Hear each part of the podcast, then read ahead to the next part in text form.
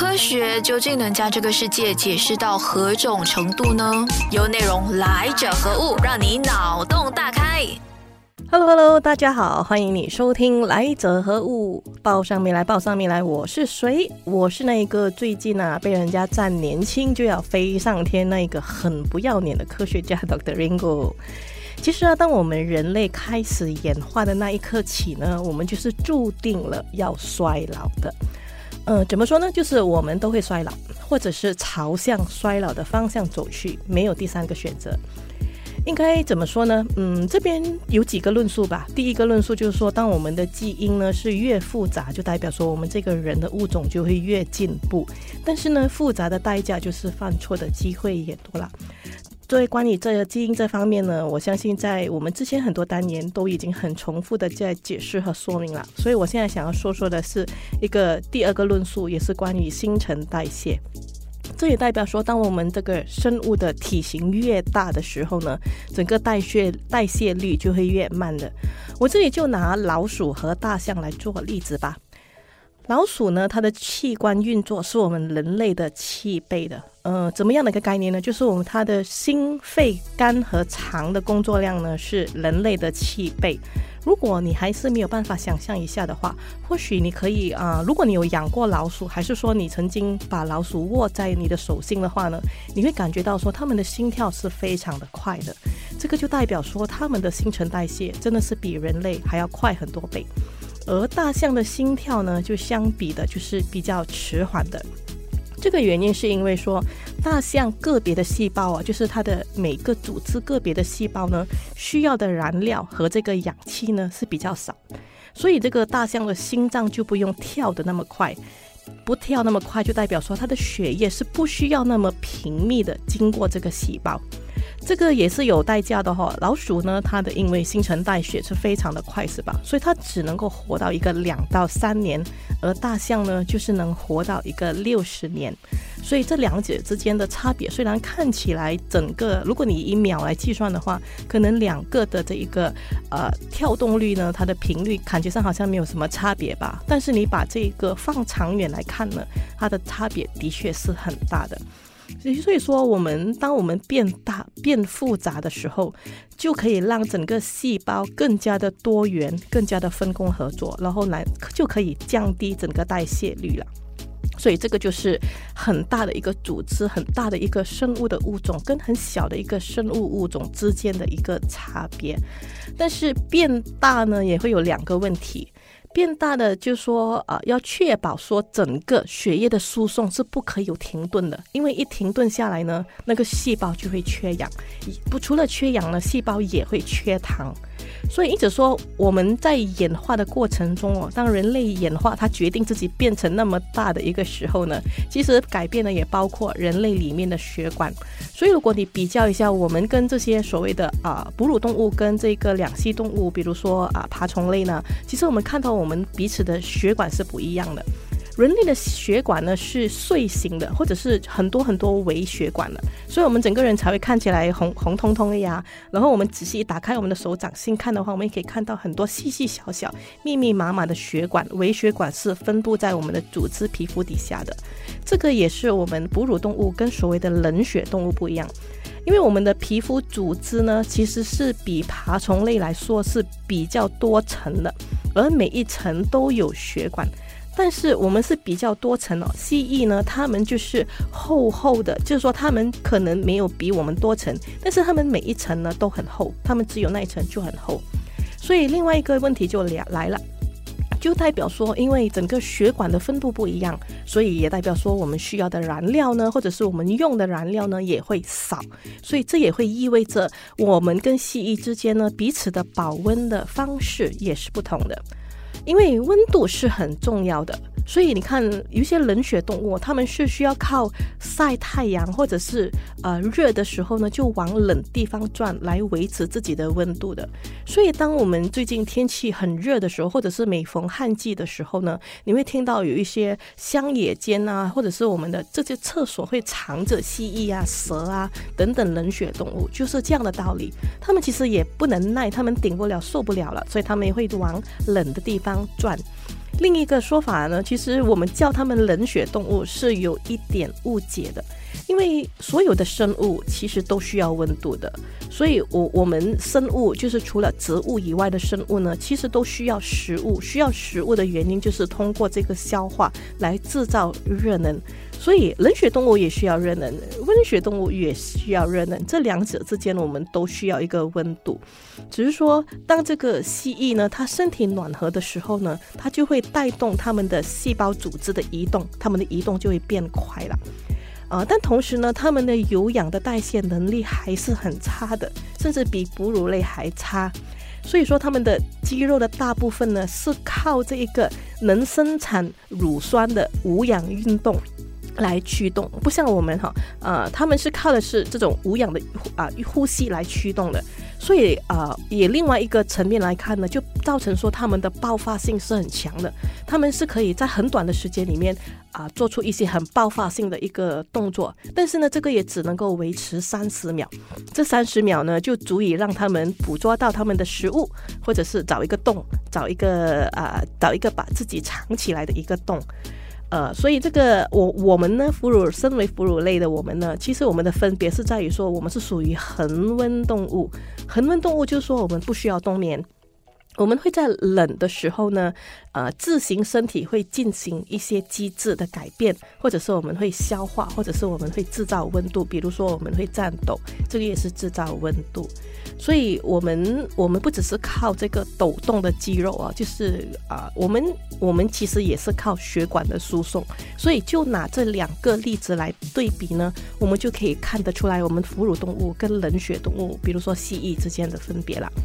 但是庆幸的是呢，我们虽然是体型是很大呀，所以也代表说我们比别的物种呢是更加的占优势的。我们怎么说占优势？就是我们会比别的物种呢更加容易拿到食物，再加上说演化的还有我们的头颅骨，还有我们的大脑。变成智人的我们呢，会变成说我们会设计工具啊，还是使用一些工工具来辅助我们，甚至会学会圈养动物。我们会啊也豢养这个植物，我们会把它啊这个植物做出一些改变。我们甚至会用火，所以这个就是我们智人跟别的这一个动物、别的生物不一样的地方了。但是我们再推回一步来看，就是因为我们决定要用这样的方式来消耗我们的能量，我们需要思考，我们需要呃做出很多样的一些改变的动作，来找到一些工具来补助我们的生活需要。所以就是因为我们决定要走这样的路，所以就代表说我们呢，无论无时无刻呢，都是在做着一个很消耗能量的一个事情啊。呃，我们可以不能不消耗能量嘛？就拿最近呃，可能一些呃最近很夯的一个字吧，我们能不能够躺平的过日子呢？不可以，哈哈。为什么不可以呢？好，下一个单元呢，我就会告诉你为什么我们是不能躺平过日子的。优内容来者何物？跟着我 Dr. Ringo 王云婷博士的脚步，一起感受这一个科学世界的奇妙吧。谢谢你还继续留守来者何物？这里是节目现场。莫文蔚有一首歌呢，是叫《呼吸有害》哦。他其实这首歌在疫情的时间播放呢，是颇有感觉的，因为他就感觉上说，哎，我们连空气里面都会有害人的病菌，呼吸也变得那么困难了，是吗？但是实际上呢，空气里的分子呢，也是对我们身体有害的，包括氧气。对吧？我们会不会打破你的三观，觉得说，哎，我们不是需要氧气的吗？那为什么氧气是对我们有害的呢？其实啊，根据这个地球的演化呢，氧气它并不是在最早开始，就是地球一存在的时候呢，氧气呢还没有出现的哈。氧气是要等到整个生物呢，整个生物化学呢，它是进化到整个物种需要氧气来进行有氧呼吸 （aerobic respiration），它才出现了，它才啊有啊共存的，跟这个人物的这个生物是物种是共存的。因为这个氧气本身呢，它其实这个它会进行氧化，氧化就是一种所谓的侵蚀性。我们人的物种就是演化到可以习惯了这个氧气的侵蚀性，所以才跟氧气一起共存的。换句话说呢，呃，我们其实跟氧气是互相需要的，因为我们就是需要氧气来拿走，帮帮我们这个身体里面呢，啊，这个身体里面的有机的化学组织，就是这些 organic compound，我们需要氧气呢来。在这个 organic compound 里面拿走氢分子，就是 hydrogen，变成水分 H2O，所以才能够这样的方式呢，既能耗掉这一个氧分子的这个侵蚀性呢，我们也能够从这个有机化物里面，比如说食物呢，得到这个能量。比如说消化系统如何将碳水化合物里面分解呢？就是用的就是这一个道理了。所以氧气在我们身体呢，是啊每个细胞都非常需要的。没有氧气，我们就不能够。啊，制造这个能量，但同时间来讲呢，因为有氧气的存在，所以它某个程度来讲，它也是会侵蚀着我们的细胞的。所以这个所谓的抗氧抗氧的功能呢，呃，对我来讲是有一点嗯操之过急的吧，有一点太过了吧。因为这个氧本身是不能抗的哈，有氧有氧本身有氧本身就是有氧呼吸非常需要的一个一个过程了。因为能量和生命呢是相互依赖的，是共同进退的，也是互相。调节的，就说如果我们停止呼吸啦，我们也就没有办法再呃做成这个需要的这个能量了。而我们吸入这个氧气呢，被运送到身体的每一粒细胞呢，这些氧气就是用来燃烧葡萄糖，从中得到这个能量。我们的身体里面大约有一兆五千亿个细胞，所以可见我们的血液真的很忙，我们的氧气的需求量也真的很大。这个血液呢，它就好像一辆没有下班的巴士，它是呃无时无刻二十四小时都在运行的。它的功能包括什么呢？它的功能包括在这个兵团哦，兵团就是比如说这个免疫细胞咯，还有就是毒素。这个毒素呢，包括是外来的，就是呃，比如说我们从外吸进一些毒素啦，也包括里面的。就举个例子吧。癌细胞呢？癌细胞是怎么样让身体侦查到的呢？因为身体如果某个部位已经有癌变了，就让整个身血液会变成缺氧的。所以当血液变成缺氧的时候呢，它就会释放出一种警讯给这个血液，通过血液里面呢，告诉我们的大脑说：“诶，有个地方出了状况，我们要解决它了。”或者是说，当有一些外来物，比如说细菌啊，还是释放出这些毒素呢，它也会通过血液告诉我们大脑说：“哎，有问题了，这个身体有问题了。”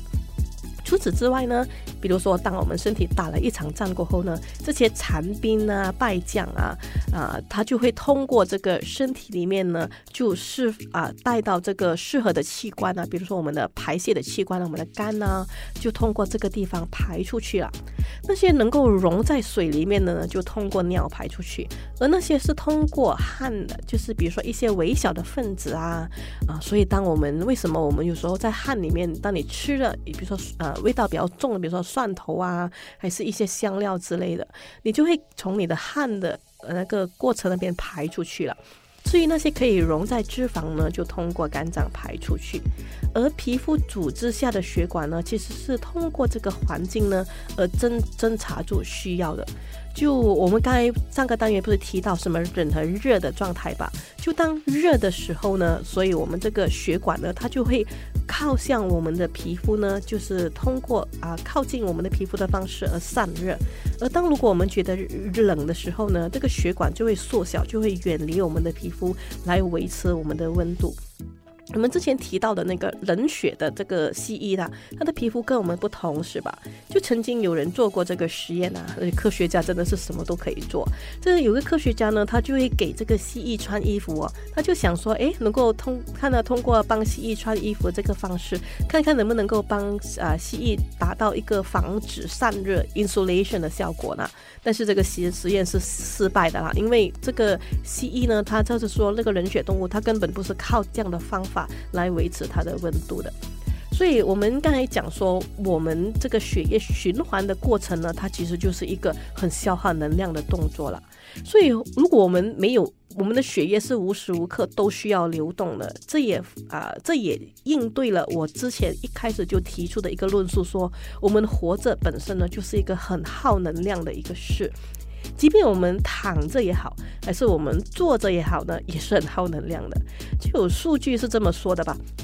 身体呢每个单位的质量呢，它每秒转换能量的速度是高达太阳的一万倍。对你没有听错，我们的人类消耗能量真的是有太阳比太阳还强大。诶，但是这个还不是最强大的哦，那种贪菌属的，就是那种有 nitrogen 属的这个细菌哦，它们消耗能量的这个生产力呢？竟然是太阳的五千万倍，比我们人类还强太多了，是吧？所以你也别以为说那个植物啊，站在那一边什么都不做，什么都不动的话，就什么也没有，什么能量也没有，这个不是的，哦，这个绝对不错的啊。然后第一个呢，提出这个道理说呼吸的作用和人体的过程的这一个关系的，是一个叫做 Antony Lauren de l a v o s o 对不起，因为他是法国人，但是我没有办法很。很完好的用很准确的法国音啊来念出他的名字，我们就用拉瓦锡来来找吧。就是如果你要在搜索引擎找这个人的话呢，你可以找出拉瓦锡，拉就是那个啊拉推和拉的拉，瓦就是那个宁为玉碎不为瓦全的那个瓦，西就是西米的西哈。因为这个拉瓦锡的贡献呢，他是在十八世纪出现的一个人物的。他提出呢很多很现代化的这个化学命名法，他甚至写了第一本现代化的教科书，化学教科书啊，叫做《化学基本论述》（Traité élémentaire de chimie）。OK，这个也是法文啊，我念的不准啊哈，但是它的华文就是《法化学基本论述》。他甚至倡导说这一个啊改进这个定量的分析方法呢，而且他验证了这个质量的守恒定律。嗯，我我我或许我这么说也真的是，我再讲下去就变成一个教科书了。但是他的论述呢，就想说这个氧化呢是以燃烧的这个方式来进行这个氧化动作的，所以他也提出说，动物的呼吸呢其实就是一个很缓慢在进行中的氧化过程了。他也提出了很多很多有关这一个关于这个血液和输送燃料的这个关系啊，他甚至比我们之前提到那个 Mendeleev 那个元素表呢，他甚至比他还更加早的排列出了三十三种的元素，而且是在一七八九年发表的。呃，它也它的光和热的这一个啊这一个论述呢，也是在同个时候，就是一十七啊十六世纪晚期的时候呢发表的。但是这么伟大的一个科学家人物，为什么他没有被好像牛顿啊还是爱因斯坦这样被流传千古呢？那个是因为，其实他是一个蛮悲剧的人物啦，因为他曾经任税务官了，所以他也他也有这样的方便呢，让他有充足的资金来进行这个科学实验。我们现在听起来感觉上好像是没有问题，是吧？但是就在法国大革命当中呢，他这样的一个人物的存在呢，就象征着一个腐败和一个状况出现，所以他是在法国大革命当中呢，是上断头台而死的。他连这个很基本的伪论呢，到最后都没有办法去啊进行下去。我相信，如果他到时候如果再把那个论述再进行下去的话呢，他的作为呢肯定是很伟大的。嗯，所以你翻查一下资料，你就会发现说，这个叫做拉瓦锡的人呢，他是一个没有被好好的证明的科学家。但是我们为了要延续他的伪论呢，所以我们决定等下下一个单元呢，我们还继续的再讲一讲他的一些论述。好的，我们下一个单元我们继续讲，请你继续留守，来者何物？有一个美丽。小频道，它的名字叫有内容。拉瓦锡，我们上个单元提到了拉瓦锡。如果拉瓦锡没有死，他会继续的进行他的研究，那么他的论论述呢就会被圆满。我不懂他到最后呢会不会发现说，其实所谓的呼吸和消化食物是一种。电能的反应就是电跟化物化学作用的一个反应呢？为什么我会这么说呢？为什么我会说燃烧葡萄糖这个消化的过程呢是一种电化学反应呢？因为呢，这个全部也是跟氧气有关，氧 oxygen O2，就是一对的存在的一个 O，一个分子，一对存在的氧分子。但是天然呢是一种对这个电子极呢是极为饥渴的，因为它有两个负电子。就说如果你有简单的读过 chemistry，读过化学的话，你都会知道 O2 negative 是吗？老师都会这样告诉你。所以你看到说，因为它有两个 negative，换现在的说法是，它是一个负能量很重的一个分子。所以它负能量重到是怎么样呢？它会从别人的身上呢，别的分子身上呢偷取电子，让他们还原。因为他 too negative 嘛，所以他就要需要这个 positive，而能够提供他源源不绝的这个 positive 呢，是从来自哪里呢？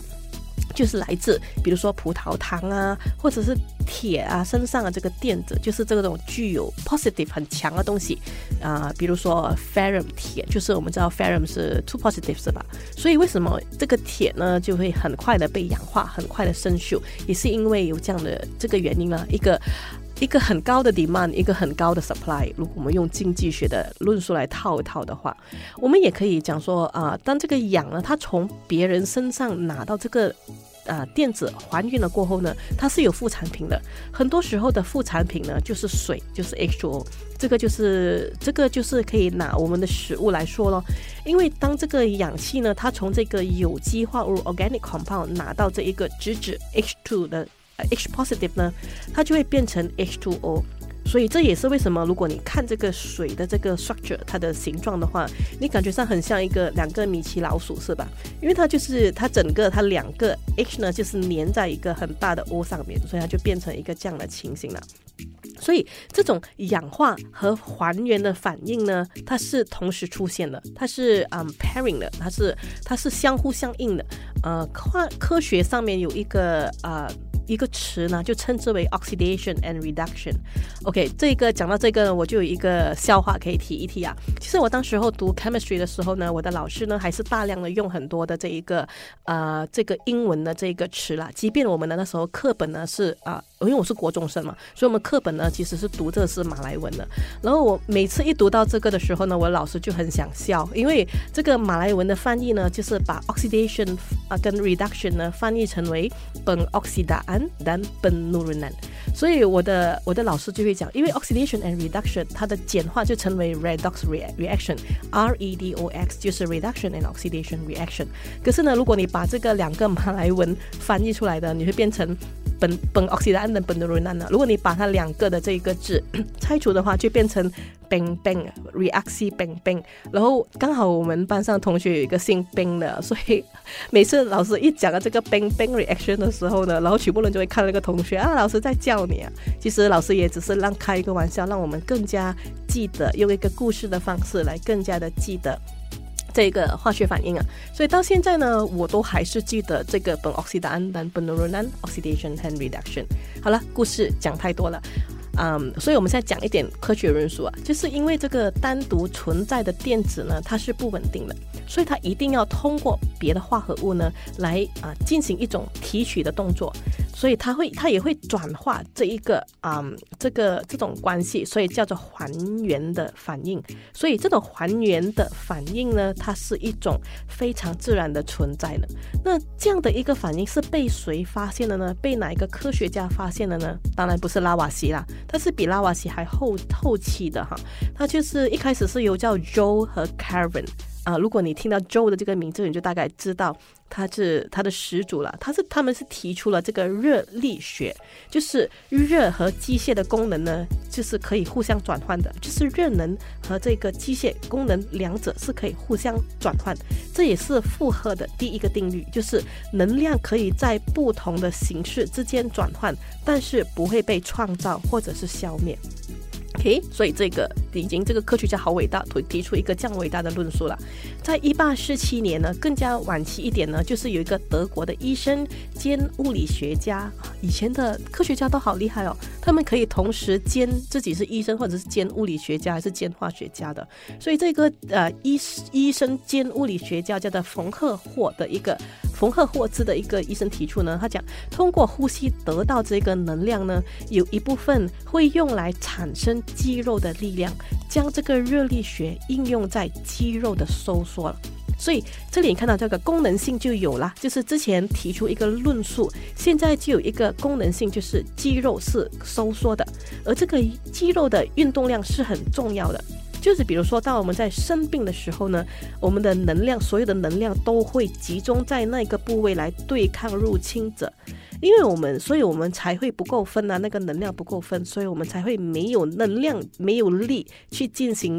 啊身体的其他的功能、肌肉的能力，所以这个也是在为什么我们在生病的时候呢，我们是没有力去进行一些动作的。即便我们在很健康的情况底下，就是当我们身体是不需要局部的去啊对抗一些病菌和一些啊一些状况的时候呢，就说我们躺平好了。我们在即便在躺平的时候呢，其实好多块肌肉呢也还是在工作着的。我们最基本的那个不断不断的工作的肌肉呢，就是心肌，就是我们的卡迪亚，我们的心的肌肉。这一个打从我们一出生，甚至在娘胎里面的时候呢，就未曾停过下来的肌肉呢，它就是一种自动为我们服务的 process，就是 voluntary reaction，它就是一直为我们服务的。所以，我们不动也好啊，就是我们不动啊，我们现在不耗能量了。但是排毒呢，也是很耗能量的。我们的排毒也是需要氧气的，因为我们就知道说，要把这个身体的废料排掉呢。除了啊肾脏、皮肤呢，还有肝脏，而这个啊这些动作，比如说我们通过将这个化学物溶在肝脏里面的时候，我们就拿酒精来讲就好了。当这个酒精的分子进入肝脏的时候呢，肝脏就会排出两种 enzyme，两种激素来进行这一个将这个酒精化化掉的，就是把它的那个分解掉的一个功能呢，然后让它变得更碎、更小，可以通过尿排出去。所以为什么有些人喝酒的时候？呢会特别的频尿，那个频尿，那个就代表说他们的肝脏的功能其实是进行的好好的，所以他们正在进行着这个排毒的工作。所以你看吧，这个氧化的过程是无时无刻都在身体里面发生的，而且是非常的重要。没有它们是真的真的不行。所以啊，我们我才说，我们人呢就像一架很耗能量的机器，如果我们没有好好的发挥这些能量的话，就真的是很浪费，就好像福建话所说的“假料币”，就是你吃了那么多米呢，你耗掉那个能量，感觉上好像没有什么作为，跟没有什么贡献，是吧？而且也因为是工作的关系，所以我们在演化的过程呢，我们就决定了我们每一个肌肉或者是每一个器官、每一个组织、每一个每一个的这个细胞呢，都在有一个功能的，就是每一个都需要用到的。所以呢，当我们决定要变成自己这么样的一个情况，跟这么样大一块的那一刻起呢，我们就是决定了要衰老了。所以衰老是一个很自然的过程，大家也真的是。不需要害怕，不过啦，我还是很开心的。如果你在我很年轻的时候呢，我还心里面还是会爽一爽一下。我觉得这个也是一种天性吧。我们天性就是很怕衰老，即便我们一直在往衰老的方向走去。好啦，我们今天就聊到这里，下一个星期请你继续留守来者何物。更多资讯可浏览面子书专业王云婷，锁定来者何物，让基因学博士 Dr. Ringo 用科学解释万物。